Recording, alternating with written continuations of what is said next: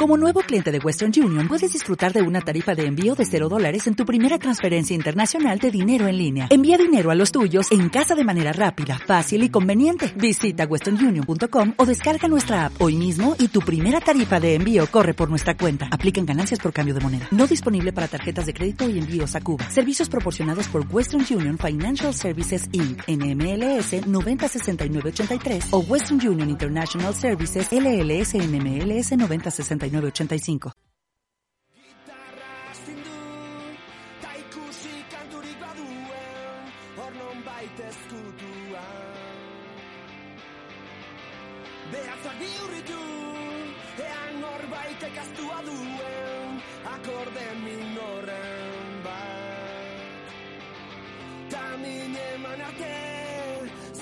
falta izan Ez da musa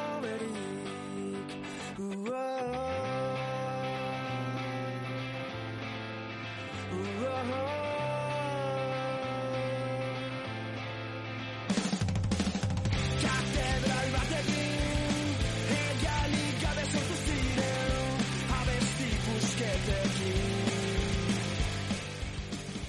Muy buenas tardes, vecinas de Leganés. Hoy es lunes, hoy es día de No Solo Taxi aquí en LGN Radio. ¿Qué celebramos hoy, 25 de mayo? Pues bueno, el Día de África, importantísimo, día internacional. Pero hay otro día que la gente no tiene tan en la agenda, ¿no?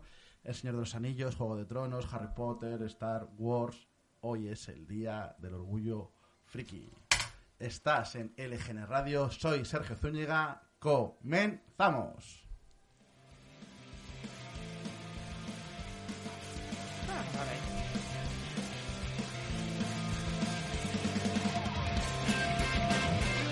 Además se le...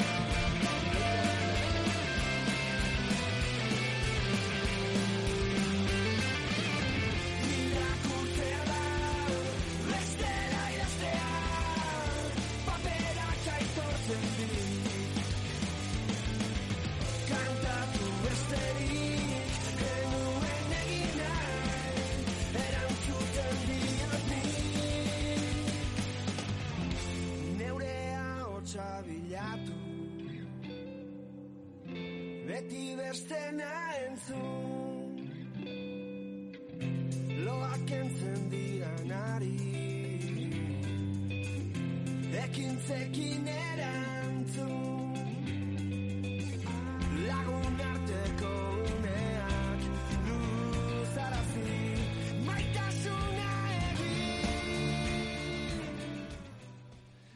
Bueno, ya estamos en fase 1, estamos un poco, como diría William Wallace, en libertad, en libertad por lo menos para, para volver a, a re- a reajuntarnos, como dirán en mi pueblo, para volver a vernos.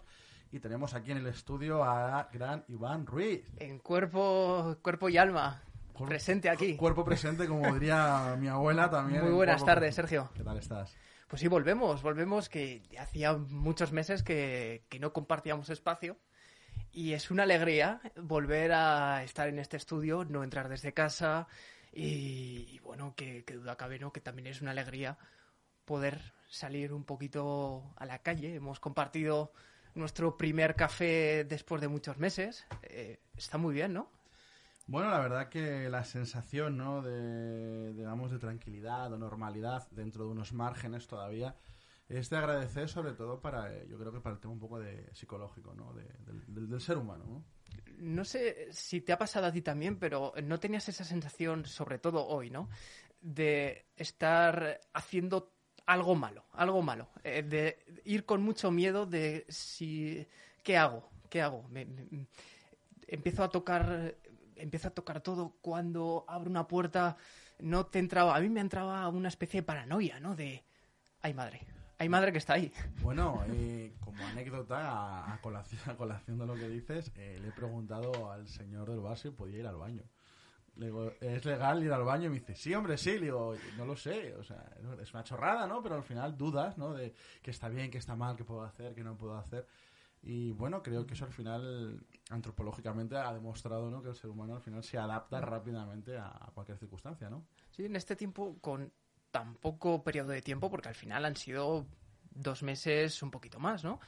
Eh, hemos aprendido, yo creo que, que todo, una cosa la contraria, en, base a todo lo que se nos iba diciendo y, y sí, me, sorprende incluso viéndome a mí mismo cómo reacciono ante unas cosas que, que hasta hace bien poco pues no era consciente, ¿no? Ahora se ha quedado algo ahí en el cerebro que te hace ir con un poquito de, de prudencia, ¿no? No, no, por supuesto, ¿no? La- al final la- las normas eh, se imponen, ¿no? Y, y mira, me has recordado, me has recordado ahora mismo, hay una, hay una frase, ¿no? De, ¿Has visto la película... mm, eh, ay, se me olvidó el nombre ahora. Cadena Perpetua. Sí, ¿eh? Sí, vale, sí, pues sí. cuando sale de la cárcel Morgan Freeman, ¿no? Y bueno, está ahí como de reponedor ahí en una- un supermercado, ¿no? Ya muy abuelete y tal, ¿no? Y le dice, jefe, ¿puedo ir al baño? dice, pues claro que puedes ir al baño, no me tienes que preguntar. dice, llevo 40 años pidiendo permiso para mear, ¿no? Pues, ¿cómo quieres que lo haga solo, no? Tenemos el síndrome de cadena No ha perpetua. sido para tanto, pero casi, ¿no? Era como... Bueno, vamos a cambiar un poquito de, de tema, ¿no? Vamos a dejar de el, el COVID un ratito aparcado, ¿no? Que ya hay los, los grandes más medias nos, nos bombardean a diario. Y quería darte un apunte, ya que he comenzado el día dándole la importancia al Día de África, pero como anécdota graciosa al Día del Orgullo Friki. La celebración del Orgullo Friki tiene su origen, no me lo puedo imaginar en otro sitio que en España, y nació en 2006 cuando el bloguero Germán Martínez tuvo la idea de organizar esta fiesta. El objetivo de Martínez era conseguir descuentos en tiendas especializadas y llegó a confeccionar un manifiesto con derechos básicos y responsabilidades de todos los geeks. Eso es un poco anecdótico. Y años después, pues Seguimos. eh, aquí estamos, eh, celebrándolo y, Más y se, ha- se ha hecho un hueco en este santoral laico, ¿no? Que celebramos aquí cada lunes. Me gusta tu forma de explicarlo, sí. Santoral laico. Me gusta, es un buen eufemismo. Bueno, estás en el EGN Radio. Vamos a comenzar con uno de los temas del día. Es No Solo Taxi. Comenzamos.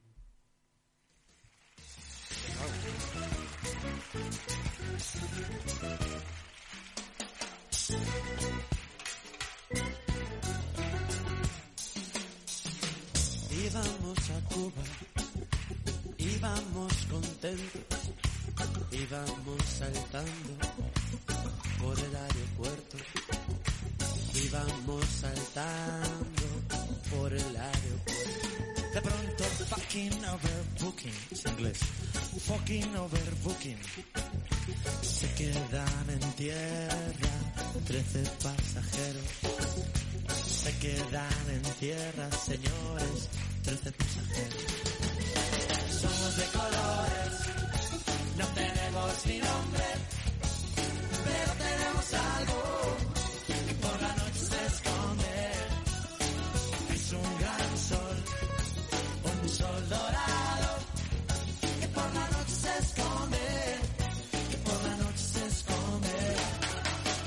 aquí no me quedo. Quiero darme un baño.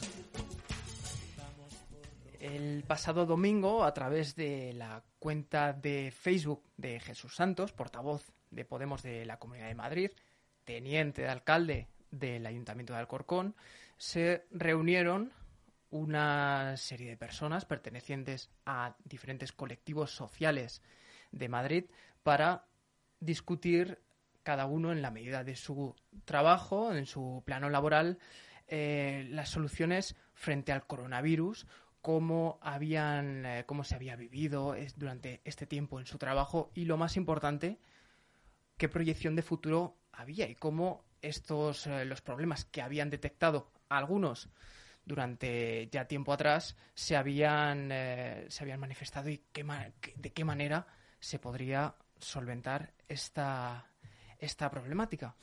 Es- por parte del Servicio de Asistencia a Domicilio estuvo Isabel Calvo, por parte de Correos en Lucha, Mario Murillo, por parte de Somos Tribu, Vallecas, en este caso Elke López, por parte de Raides por Derechos, Daniel Gutiérrez, Sergio Zúñiga, nuestro Sergio, eh, poniendo voz a plataforma del Taxi Caracol, y Pepa Macías, por parte de, los sanitarios del Severo Ochoa. Como decimos, estuvo moderado o bueno, moderado eh, por Gema Gil, portavoz de Podemos Leganés, y empezó las intervenciones, eh, ya hemos nombrado a Jesús Santos. Eh, Sergio, ¿cuál fue tu bueno, cuál fue tu, tu impresión ¿no? de este de este formato donde como si fuera en torno a una hoguera, ¿no? Todos discutisteis sobre, bueno, los problemas que habíais visto en vuestro, en vuestro en vuestra particular parcela no laboral, pero que al final se tocaban temas muy comunes. Desde el punto de vista de, en este caso, del taxista, ¿cómo recibiste esta, esta discusión coral ¿no? con, con otros compañeros?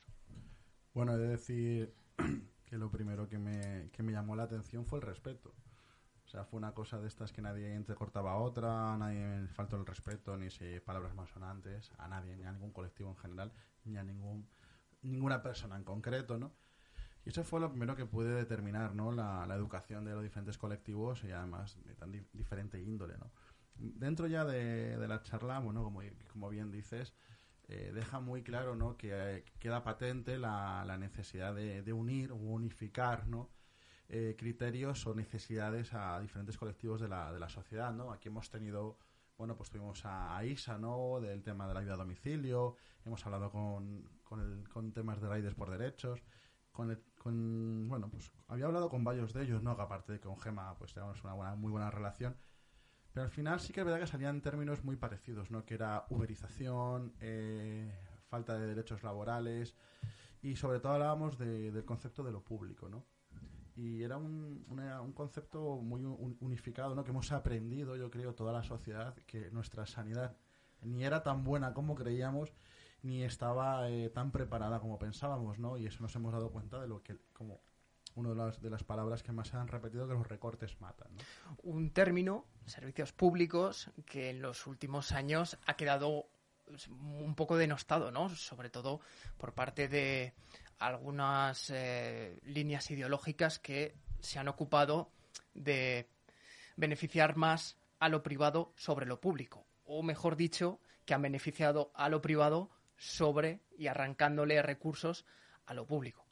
Eh, hay que decir que estaba previsto que en este espacio eh, interviniera Jesús Santos, el propio Jesús Santos, como hemos dicho, teniente de alcalde del Ayuntamiento de Alcorcón.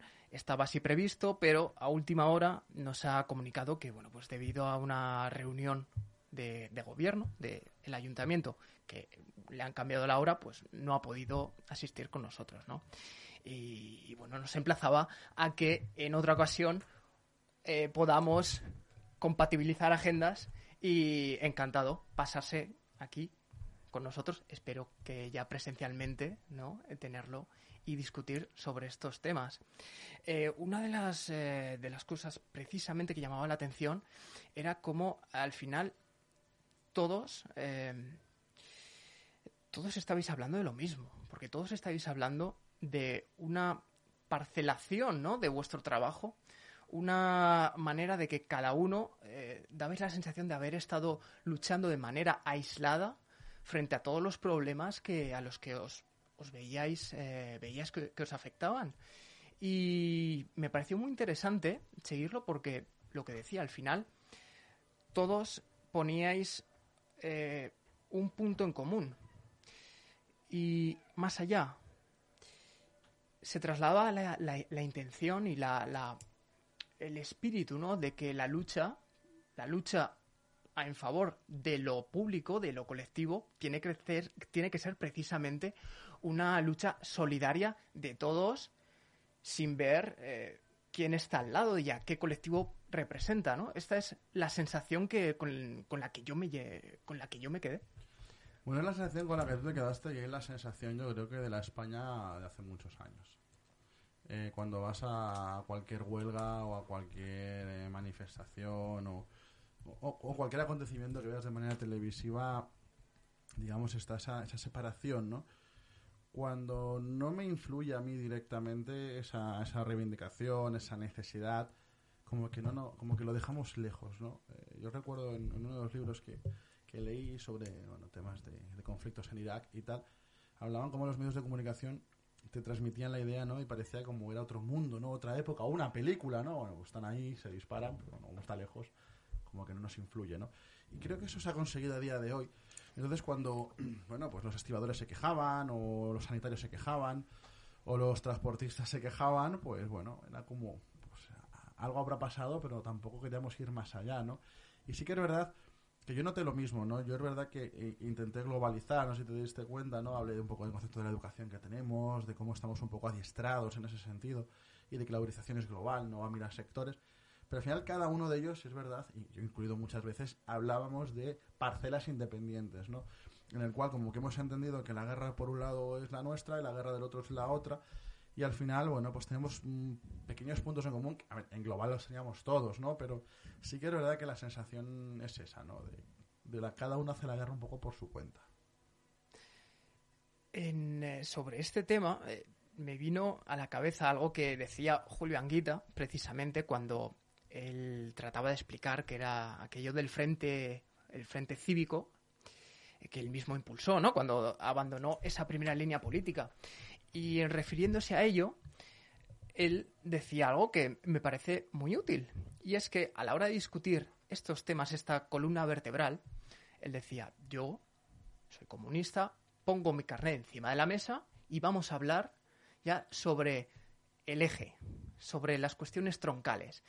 Y viendo esta reunión eh, me evocó a esa, a esa charla, ¿no? A esas explicaciones que él daba y que yo creo que pasa también eh, o va a pasar mucho por el futuro de los movimientos sociales, de ser capaces de dejar a un lado su lucha particular, entendiéndola como una lucha aislada, para tender la mano al de al lado, puede ser de correos, puede ser taxista, puede ser de la sanidad pública, de la educación pública, y intentar trazar una, una estrategia común, ¿no? Porque al final ha sido lo que nos han ido bombardeando, lo que nos han ido eh, hacer que interioricemos. Que lo importante es los recursos que uno pueda eh, uno pueda tener, los servicios que uno pueda sufragarse y al final la deriva y la consecuencia última es que lo público se queda atrás. Incluso en algo tan tan esencial, ¿no? Y tan eh, que muchas veces pasamos pasamos de lado, pero es el servicio de correos. Es algo que no le damos una importancia suficiente y de la misma dimensión como podría ser la, sanidad o la educación, pero es un servicio que, es fundamental. Es fundamental, sobre todo cuando vas más allá de, las grandes ciudades.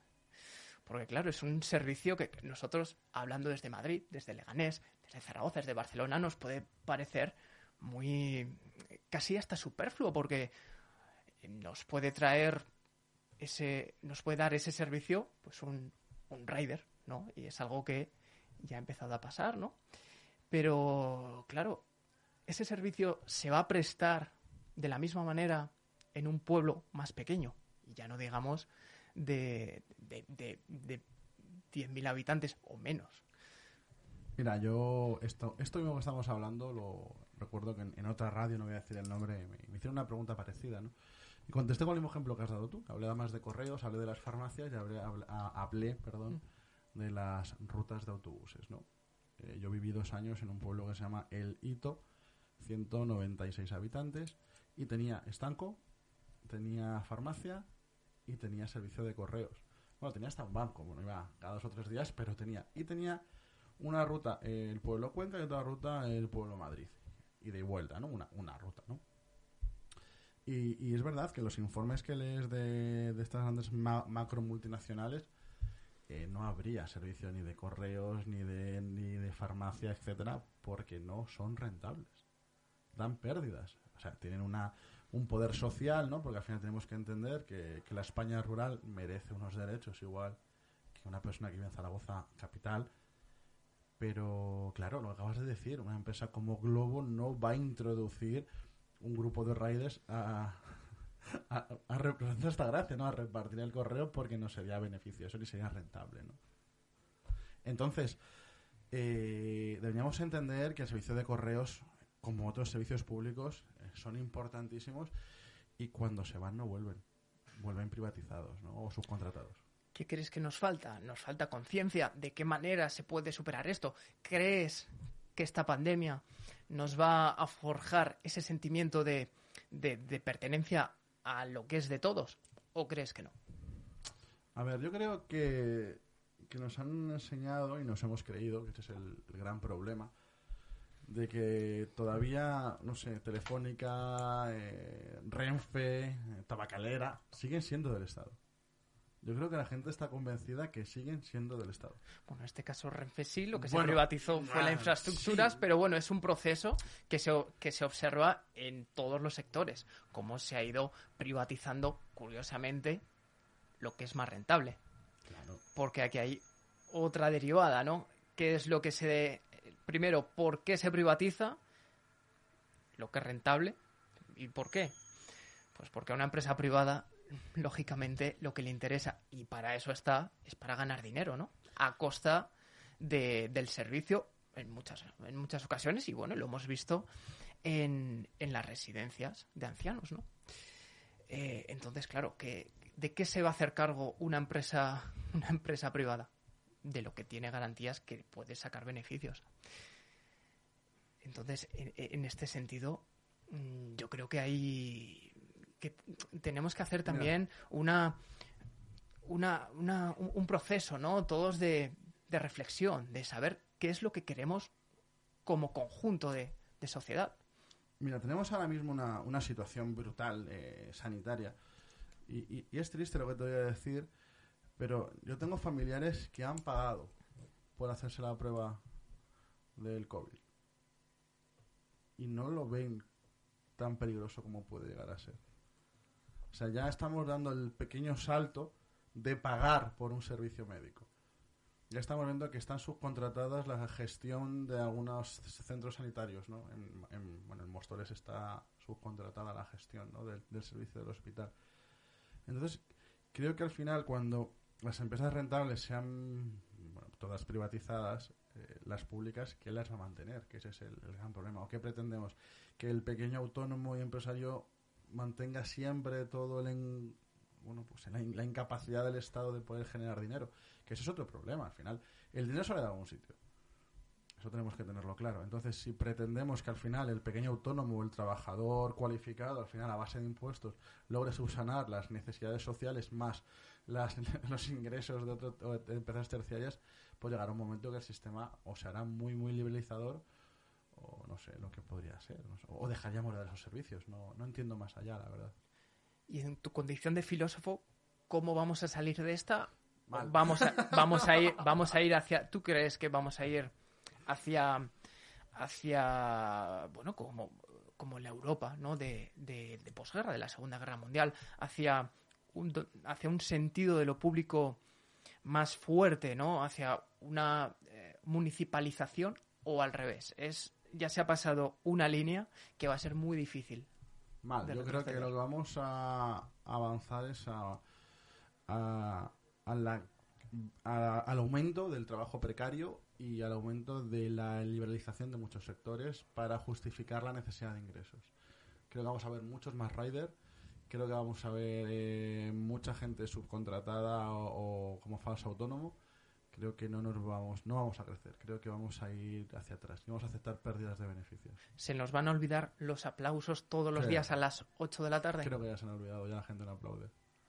Bueno, y por suerte, en mi, en mi, en mi zona, tengo que decir que sí que se mantienen. Bueno, eres afortunado. y Mira, con la- más fuerza, la- tengo que decir que algunas semanas. Lo que más me han repetido últimamente que el 8 de junio vuelve la liga. Sí, es algo, es algo que está en todas las agendas, ¿no? Así que con eso no- creo que no tengo que decir nada más. Pero es incompatible, porque eh, yo creo que también esto es una opinión muy personal, ¿no?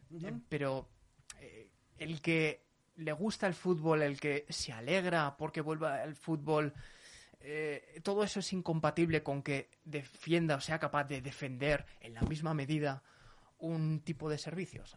¿Tú crees que nos cegamos, nos podemos cegar simplemente con que haya fútbol? Sí, porque yo creo que el concepto del fútbol es como que hemos vuelto a la normalidad. Ya si hay fútbol es que las cosas vuelven a funcionar. Y eso es un, un beneficio importante de- del sistema político actual en España, en el cual no fomenta que el ciudadano se replantee mucho más allá. Con que diga, llegamos, lleguemos al día a día eh, nos, nos, nos basta. Y creo que es algo bastante negativo porque estamos educando a, a las siguientes generaciones a que no pidan más. no hay más que pedir. Eh, al final, eh, el- lo único que tenemos que tener es estudiar eh, para, no sé, tampoco tengo muy claro últimamente para qué hay que estudiar eh, en, el concepto de educación, ¿no? Porque al final el, ciudadano medio se está acostumbrando a vivir eh, sin, sin un concepto grupal, sin un concepto de sociedad eh, que vayan todos a una, sino simplemente, bueno, creo que se identifica con su partido de su equipo de fútbol y uno de los puntos que creo que van a traer más negatividad todavía va a ser el tema de- del teletrabajo. Yo es que lo estoy cogiendo hasta miedo, la verdad. No, no sé, hay gente que le parece maravilloso. Bueno, hemos visto hace poco, comentaremos una noticia, ¿no? De, del gran creador de... es que el de- apellido de- se, de- se- se me hace impronunciable. ¿eh? de, Facebook, Mark- Mark, Zuckerberg. Zuckerberg, ¿no? que nos perdonen los, Chus, tú- los tú- tú angloparlantes o tú los bilingües, pero el apellido del señor boss de Facebook? Zuckerberg. Es que se me da fatal. O sea, es yo que le- esto- tenía que haber dicho, yo es que como hay compadre o le llamo Mark. Yo, es- seguro que vas a una conferencia y lo presenta y dices, ese no es el mismo, es su primo. Sí, Hace unos días eh, publicó un artículo la web Shataka Eh, sí, bastante tecnológico. donde, donde eh, desvelaba una de las estrategias a corto y medio plazo de Facebook para eh, su vida futura post pandemia. Y en este, en, este, en este artículo lo que decía es que Mark Zuckerberg se estaba planteando que una parte importante de la plantilla cobrara en función de su lugar de residencia, evitando así que se tuvieran que desplazar a las oficinas eh, centrales de Facebook. Y recuerdo que lo comentamos tú y yo y nos dejó mm, nos dejó pensativos, ¿no? Porque yo sinceramente mm, es algo esto tiene muchas aristas y muchas vertientes, pero no me parece una mala solución si se respetan unas eh, mínimas condiciones y eso no lleve a una precarización, pero de esta manera eh, la primera el primer pensamiento que me vino a la cabeza fue bueno pues es una solución para intentar anclar a la gente en su en su pueblo incluso en su ciudad y que no se vea obligada a emigrar es decir yo por ejemplo soy de Zaragoza bueno tú ya no sé eres de muchos sitios no pero tienes la posibilidad de trabajar allí donde has nacido, donde vives y donde tienes tu entorno, ¿no? No tienes que salir de él para, para, para conseguir un trabajo y un empleo digno.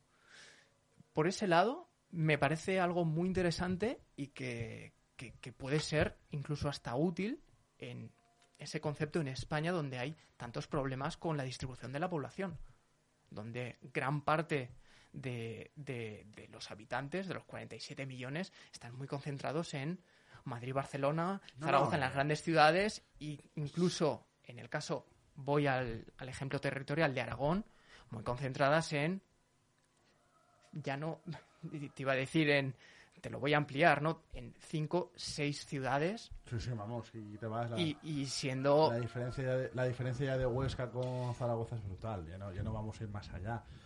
Es verdad que yo soy un defensor aférrimo y lo sabes, ¿no? De descentralizar el, el sistema empresarial español, eh, tanto de Barcelona, de Valencia, el núcleo Zaragoza como núcleo logístico entre las, las dos grandes ciudades. Y soy una de las que siempre decía que había que inyectar, y siempre lo defenderé, las empresas en zonas rurales, donde eso va a mejorar, eh, bueno, pues la, la capacidad de haber más niños, con ello el colegio aumentará, al haber más niños y más gente joven, pues habrá que meter un negocio local de proximidad. Entonces, yo sí que el concepto de, de, de Zuckerberg, de Zuckerberg perdón, de, de Facebook me parece muy positivo, pero había que darle una vuelta de tuerca, no el aislar al ciudadano en su casa, porque al final el problema que podemos conllevar es crear generaciones aisladas, porque creo yo que el puesto de trabajo cumple una parte social eh, dentro de... Tú te tienes que saber relacionar, saber que generar en el día a día una personalidad y, sentirte útil, ¿no? Creo que al final si te en- encierras sobre cuatro paredes, eh, no avanzas. Creo que es, un- es una parte negativa de la persona en la cual no avanza, ¿no? Y, bueno, se podrían crear a lo mejor una especie de coworking, ¿no? O generar espacios de trabajo eh, mucho más reducidos, si es verdad, en centros rurales en este formato, ¿no? En el decir, bueno, vamos a hacer en, en Huesca y en los 15 por los alrededores, pues coworking de 200 puestos de trabajo, 300, para que la gente de las proximidades no tuviera que emigrar, digamos, a Zaragoza mismo para poder trabajar. Yo siempre he defendido eso, ¿no? Que una de las formas de que se estabilice la economía, eh, no se dispare el, el tema del el precio del alquiler, no se bloqueen las, calles- las grandes calles carreteras, los sistemas de transporte público no sean brutalmente en as- unas grandes infraestructuras, sería el aumento de eh, la población eh, rural, eh, laboral, ¿no? Pero creo que eso ya sería un aislamiento, o sea, desde mi punto de vista, ¿eh? seguramente sea uno de los retos a los que en los próximos años nos vamos a tener que enfrentar y de manera seria. Más ahora cuando está más de actualidad que nunca el tema de la reforma laboral, todo, todo el, eh, bueno, pues el, la sucesión de, no sé si malentendidos, eh, anuncios a medio camino que ha habido a propósito de esta derogación total parcial de la, de la reforma laboral del Partido Popular del año 2012. Entonces, en este caso yo creo que tenemos una oportunidad, yo creo que como no ha habido en mucho tiempo, para pensar qué modelo laboral queremos de verdad y eh, cómo queremos que sea el trabajo del futuro, cómo este teletrabajo que parece que sí que ha llegado para quedarse, cómo, qué límites va a tener, qué, mm, qué marco, qué marco laboral vital, ¿no? Puede tener en nuestra vida y debe tener. Yo creo que es una, son momentos bastante, bastante importantes en ese sentido y que el futuro de las próximas décadas pueden pasar por lo que se decida, lo que Porque se pacte yo me hice en una- estos momentos. Perdona que te corte. Yo me hice una pregunta. eh, si hacemos el formato de teletrabajo brutal, como dicen ¿no? cada uno en su casa y depende de dónde viva este pago, eh, yo, yo pensaba, ¿no? ¿Cómo reajustamos los horarios? ¿Quién decide el horario que se debe marcar? Bueno, porque puede haber teletrabajo que cada uno haga lo que, la hora que quiera, ¿no? Como quiera, ¿no? Pero tú ahora, ahora mismo estás haciendo un teletrabajo y llevas un orden, ¿no? Horario dentro de tu empresa, ¿no? O no te conectas a las 3 de la mañana. Claro. Aquí entra una, etcétera, una, ¿no? una derivada más que yo creo que es también eh, producto de la, la deriva que ha habido en los últimos, en los últimos años. Y ha sido la- el desprestigio también por sus propios deméritos de sindicatos, de los marcos colectivos de discusión, los convenios colectivos, ¿no? Entonces, eh, yo creo que tenemos también que reivindicar la, la lucha de todos los eh, de todos los trabajos de trabajadores de un sector, ¿no? Y que los acuerdos de la empresa no sean con un trabajador únicamente, sino a nivel de empresa Por como eso, poco. Por eso te hablaba de un, un coworking, ¿no? Una inyección diferente. Mira, pa- para hablar del trabajo del futuro, de ya, del mundo del taxi, tenemos ahora mismo en la antena al portavoz de UCAT eh, para que nos comente cómo es la realidad del día de hoy y la del mañana del asalariado del taxi, en concreto de Madrid. Muy buenas tardes. Hola, buenas tardes. ¿Qué hay? ¿Cómo estáis, chicos? Pues mira, estábamos debatiendo del trabajo del futuro y quería comentarte, ya que es- esto se llama no solo taxi, cómo se prevé el trabajo del hoy y del futuro del asalariado, asalariado del taxi. Bueno, pues mira, la verdad que se prevé bastante negro. Porque, porque bueno, eh, la situación que estamos, hombre, la situación que estamos ahora con el tema de la pandemia, pues, pues es complicada, ya no solo para el taxi, sino para todos. Entonces, bueno, eh, la verdad que tenemos un, problema bastante serio, porque entre ya lo que estaba el taxi por sí, eh, antes de la pandemia, más lo que nos viene ahora, no pinta muy bonito. Ahora ya sabemos que la patronal, bueno, ya está con sus últimas artimañas para, para bueno, pues para ahorrarse lo que puedan, ¿no? Tenemos una cosa muy clara, nosotros trabajar, nadie nos va a decir que no podemos trabajar. Nosotros vamos a trabajar como cualquier otro, lo único que, bueno, tenemos que cobrar lo que tenemos que cobrar, nuestra nómina, por supuesto. Claro, porque ahora estamos enfrentando una situación en cual el, el taxi de día de hoy de Madrid eh, tiene una normativa en la cual pueden trabajar pares o impares, eh, lo que influye Sí. directamente en la facturación del gremio, ¿no? Claro, eh, a ver, es que tenemos una cosa clara. Ahora mismo, eh, los- por ejemplo, la gente que está de ERTE o la gente que está en el paro, que tiene que volver, eh, ahora mismo tenemos la situación de que hay un montón de licencias que no tienen, que sus titulares no pueden conducir los taxis y necesitan de nosotros, necesitan de los asalariados. Pero claro, ¿qué condiciones? Porque si estamos trabajando 12 días al, al mes y, y encima vamos a comisión con ese sistema putrefacto que tienen de hace a 300 años, que es que no, no, no entiendo cómo pueden tener esos sistemas a día de hoy, pues claro, eh, lo que está claro es que un asalariado no va a ir a trabajar para llevarse un sueldo de 300 euros al mes a casa. Yo, hay algo que tengo muy claro, o sea, es verdad que no hay clientela como para estar los 17.000 taxis en la calle en Madrid, pero bueno, si vamos a trabajar eh, 12 días, pues bueno, iremos a trabajar 12 días, pero el, el titular de la licencia nos tiene que garantizar, como dice en el convenio, de, en el artículo 26, más, más, para ser más exacto, que nos tiene que garantizar nuestro salario base. Entonces, pues bueno, nosotros no es que queramos aprovecharnos del titular ahora mismo, sino no lo hacemos por aprovecharnos, sino lo hacemos porque es que es lo que dice el propio convenio. Nosotros saldremos a trabajar las horas que haga falta y ya está. Y, y que nos paguen. Y oye, que, hay que hacer las horas, hay que hacer más horas al día porque nos han reducido la jornada. Bueno, eso ya se verá. Eso ya se verá. Pero vamos, nosotros cumpliremos con nuestro trabajo y que nos paguen lo que nos tienen que pagar. El futuro es, es feo, por supuesto que es feo, porque a día de hoy lo estamos viendo. El 10% de las VTCs están en la calle y están trabajando todas a destajo y todas con clientes.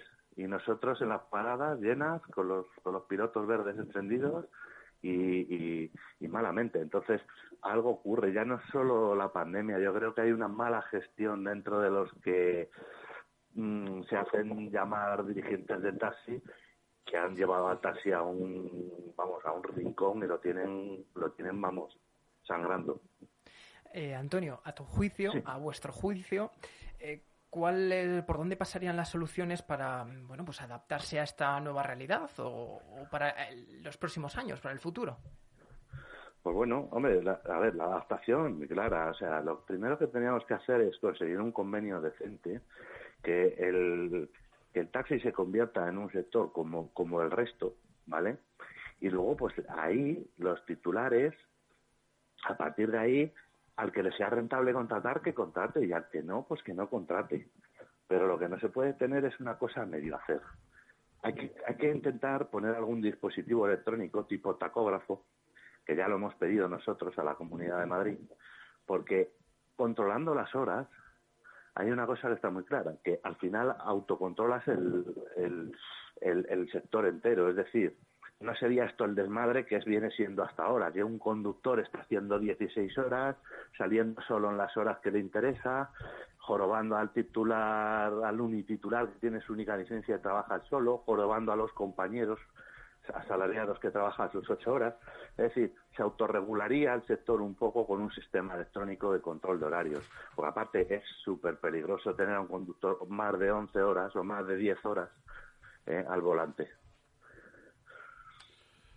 Eh, ¿Y qué ti- el, formato, eh, tanto para julio y agosto, no queda muy tipificado, ¿no? ¿Qué crees que, se va a hacer eh, en, esto, en, estos, en este verano, ¿no? Para el sector del taxi en la Comunidad de Madrid. ¿Crees que se va a seguir regulando? ¿Vamos a estar hasta como hasta ahora?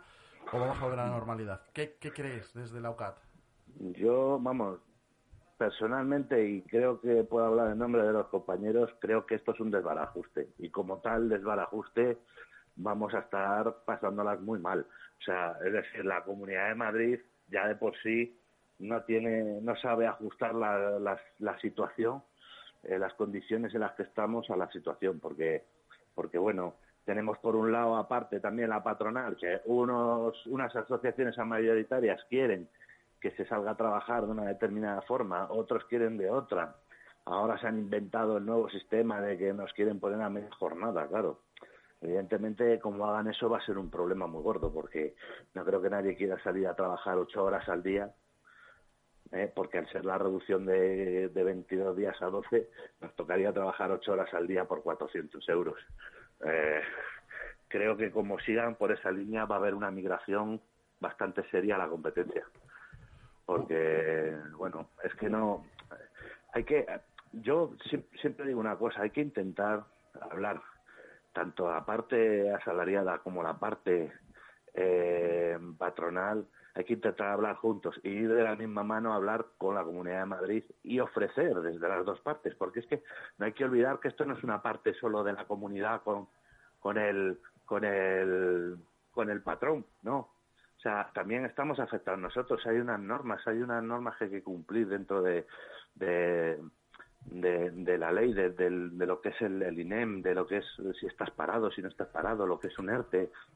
O sea, entonces creo que tenemos tanta voz y voto como cualquier otro. Yo, mi solución sería ir de la mano con, la, con quien represente a la patronal, los que representamos a los, a los derechos del asalariado, ir juntos a hablar con la Comunidad de Madrid y a partir de ahí poner una intentar intentar arreglarlo de alguna forma. Bueno, pues muchísimas gracias al portavoz de la UCAT. Eh, por temas de ajuste de tiempo, tenemos que dejarte aquí. Te invitamos cuando quieras a que te pongas en nuestros micros, que ya has venido alguna vez, y hablemos un poco de legislación, cómo está el tema y cómo puede estar. Que tengas muy buena tarde y muchísimas gracias. Igualmente, Sergio, un abrazo y muchas gracias por, por dejarme participar. Otro para ti. Muy bien, tengáis buen día.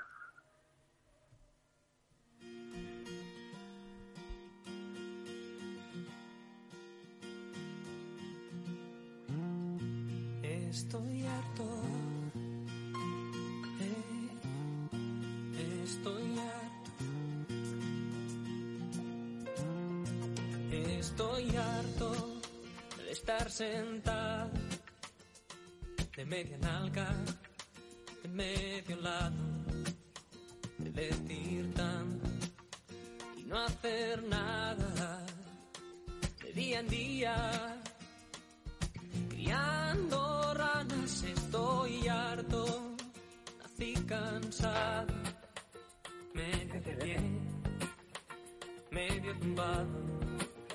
y mientras tanto, canta que canta voy arrastrando. Mi voz cansada se esperaba nada tanto de mí. Sin embargo me olvidé de vivir, intentando que algún otro decida por mí la vida que yo quiero vivir. He tirado nada tanto de ti, que no siento ni un pedazo de mí. Que la vida me lleve donde ella quiere, pero siento decirte que estoy harto. Oh, estoy harto.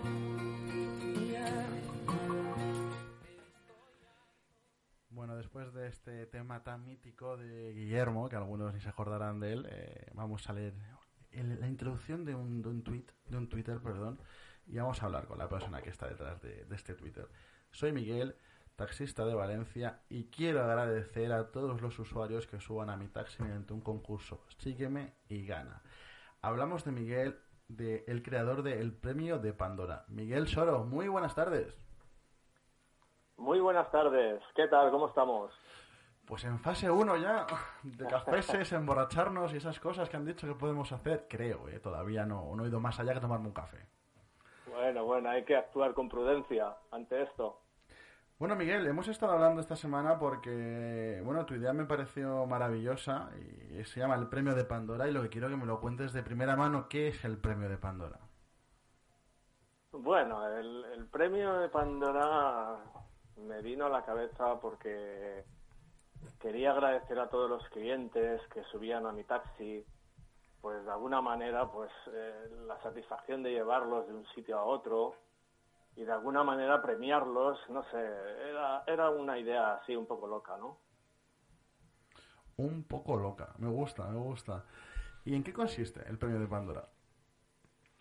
Bueno, el premio de Pandora consiste, es muy sencillo, es eh, el cliente sube al taxi, hacemos un trayecto y entonces yo, pues dentro de la conversación que tengo con ellos, pues les ofrezco hacerse un selfie conmigo que salimos yo y las personas que, están en ese momento en el taxi y, bueno, les, les, eh, les, comento que si después de subirla a la aplicación Instagram y consiguen los likes más posibles, si son los, los, los que más likes tienen durante el mes, pues yo les invito al cine.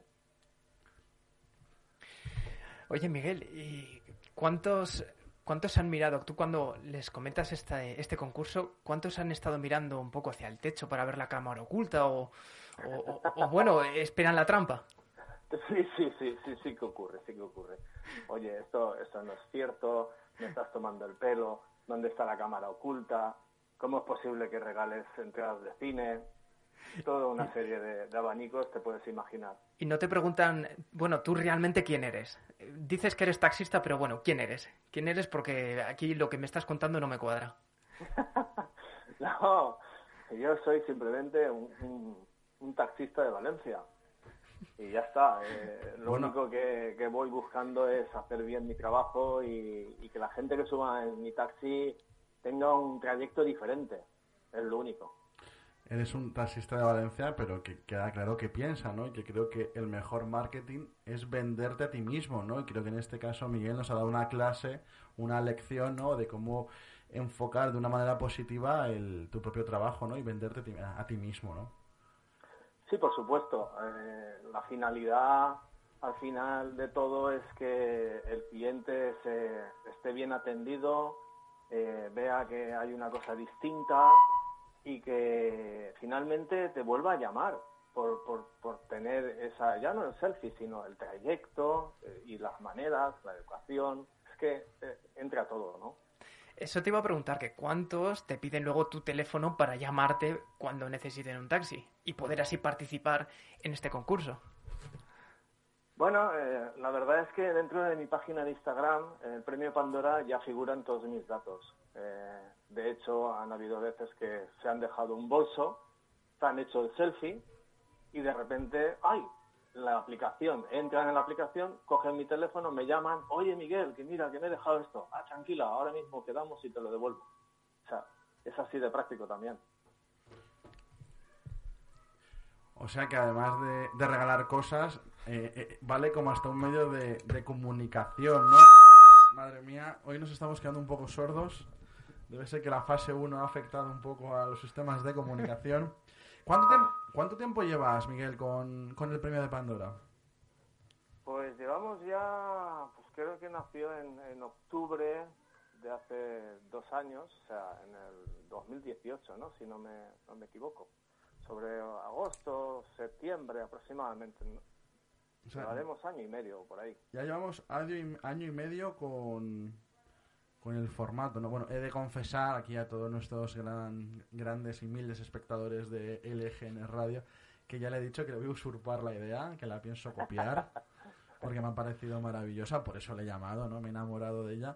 Tú sabes, Iván, que yo soy una persona tímida, ¿no? Pero voy a intentar el, el salir en los selfies con mis clientes, ¿no? En poco a poco, ¿no? He engañado a muchos. Seguro, decir, que, seguro que te cuesta un poquito, costará, te costará. costará, eh, te pondrás rojo más de una vez. Pero bueno, yo creo que al final, a fin de año, yo creo que, que ya lo tendrás casi tan, tan pulido como Miguel. Lo voy a intentar. Mira, te voy a contar una anécdota, Miguel, ya que estamos aquí en confianza y no nos escucha nadie. Eh, la persona que está al otro lado del micro es Iván. Iván, que es mi colaborador, copresentador y todas esas cosas que, que se hacen a medias en un programa de radio. Y te vas a reír, pero es que yo engañé a su chica para que viniera a mi programa de radio y le he engañado ya también dos años, por lo menos, ¿no? Más o menos, ¿no? casi, ¿no? Un po- camino, camino de. sí, Entonces, sí, sí, sí. que es verdad que, que tu idea me... Voy a ir un poco más allá y probablemente lo que intente sea fomentar las, las salas pequeñas de Madrid. Vamos a intentar regalar entradas, sobre todo a salas pequeñas de Madrid, que, porque creo que ahora con el tema del COVID va a ser una buena, un buen gancho para poder ayudar a, a, pequeñas, a pequeños empresarios del mundo del espectáculo.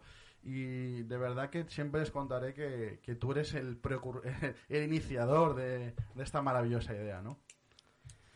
Oye, Miguel, ¿y tienes algún, algún límite para invitar a la gente? Si van cuatro, invitas a los cuatro, es máximo a dos personas, uno y acompañante. ¿Cómo funciona eso? ¿O esto es barra libre Bueno. para, el, para el que le toque? No, ahí, pues mira, eh, he tenido la casualidad de, cuatro chavales jóvenes de aquí, de, son vecinos de Linslata, y, bueno, fueron, quedamos ahí en los cines normalmente y les compro las entradas y ya está. Luego eh, les hago una foto recordatoria del tema y, queda ahí. Y luego, pues, si sube un chico o una chica, pues hago lo mismo, pero con la diferencia que, que les di- le digo a él o a ella, le digo, y si quieres, invitamos a tu chico o a tu chica. Con lo cual no vas sola ni solo al cine. ¿eh? Y lo que también me han preguntado, ¿vas a venir tú con nosotros? Digo, no, yo no voy. Esa era la siguiente pregunta que teníamos, o sea que... Porque es verdad que al final la gente siempre razona de la misma forma, ¿no? Bueno, Miguel, no te quitamos más tiempo. Te agradecemos eh, la idea porque nos ha parecido increíble, divertida, fresca y sobre todo, bueno, pues una publicidad barata y útil, ¿no? Que es al final lo importante, ¿no? Muchísimas gracias, que sigas con ese entusiasmo y esa alegría que al final todos los del gremio te lo agradecemos porque al final siempre suma, ¿no? Un abrazo muy fuerte, muchísimas gracias. Venga, gracias a vosotros y suerte. Hasta luego.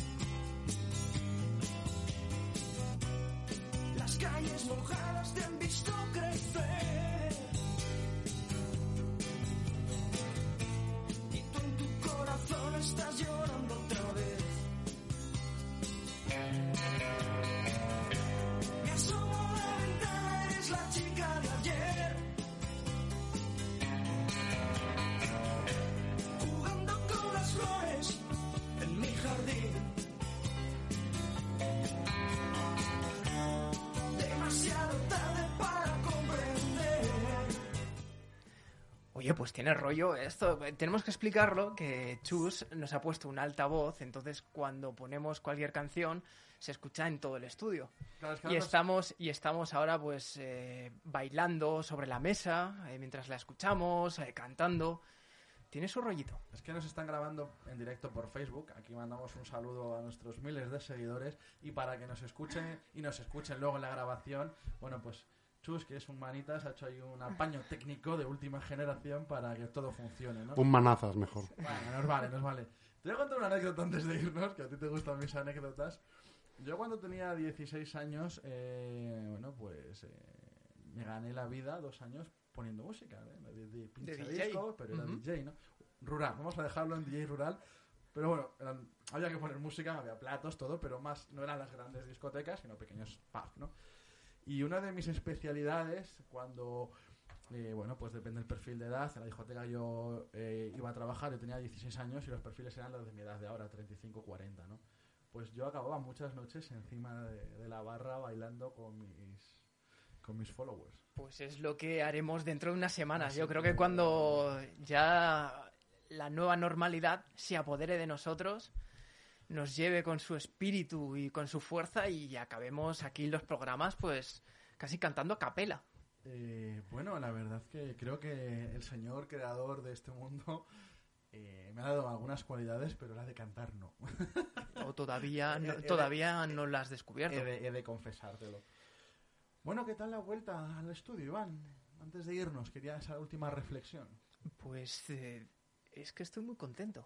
Porque Se te nota en la cara, sí, sí. sí, sí, porque ha sido volver otra vez a un poco a un espacio, ¿no? A compartir un lugar con más gente, a ver, a mirar a los ojos a otras personas.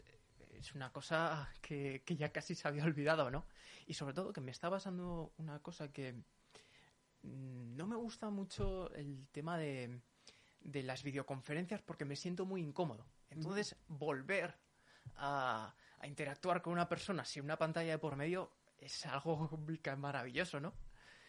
Eh, No, no sé, no- supongo que habrá alguna explicación, pero sí, me he dado cuenta que mm, igual que todos empezamos eh, muy fuerte con el tema del deporte en las primeras semanas, también empezamos con las videoconferencias y conforme iban pasando los días, Y el pan.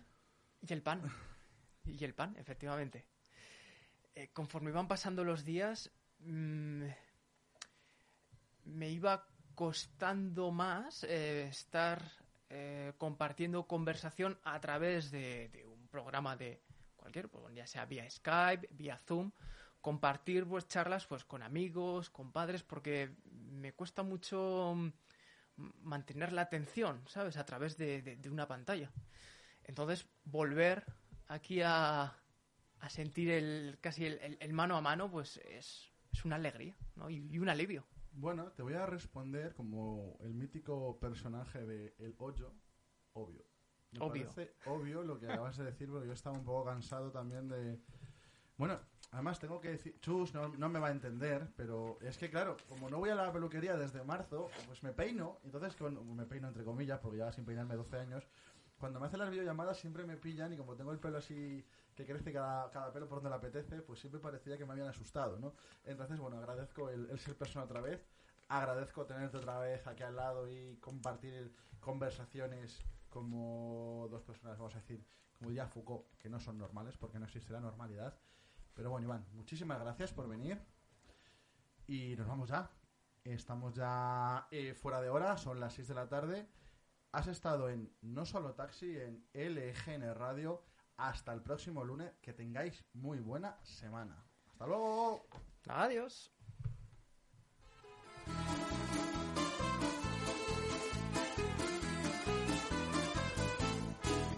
Una mattina mi sono alzato, oh vela ciao, vela ciao, vela ciao, ciao, ciao. Una mattina mi sono alzato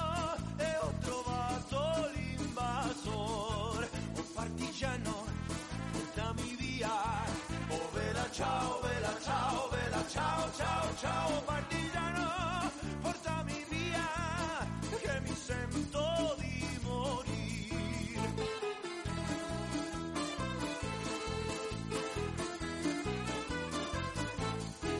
E se io muoio da partigiano, oh vela ciao, vela ciao, vela ciao, ciao, ciao. E se io muoio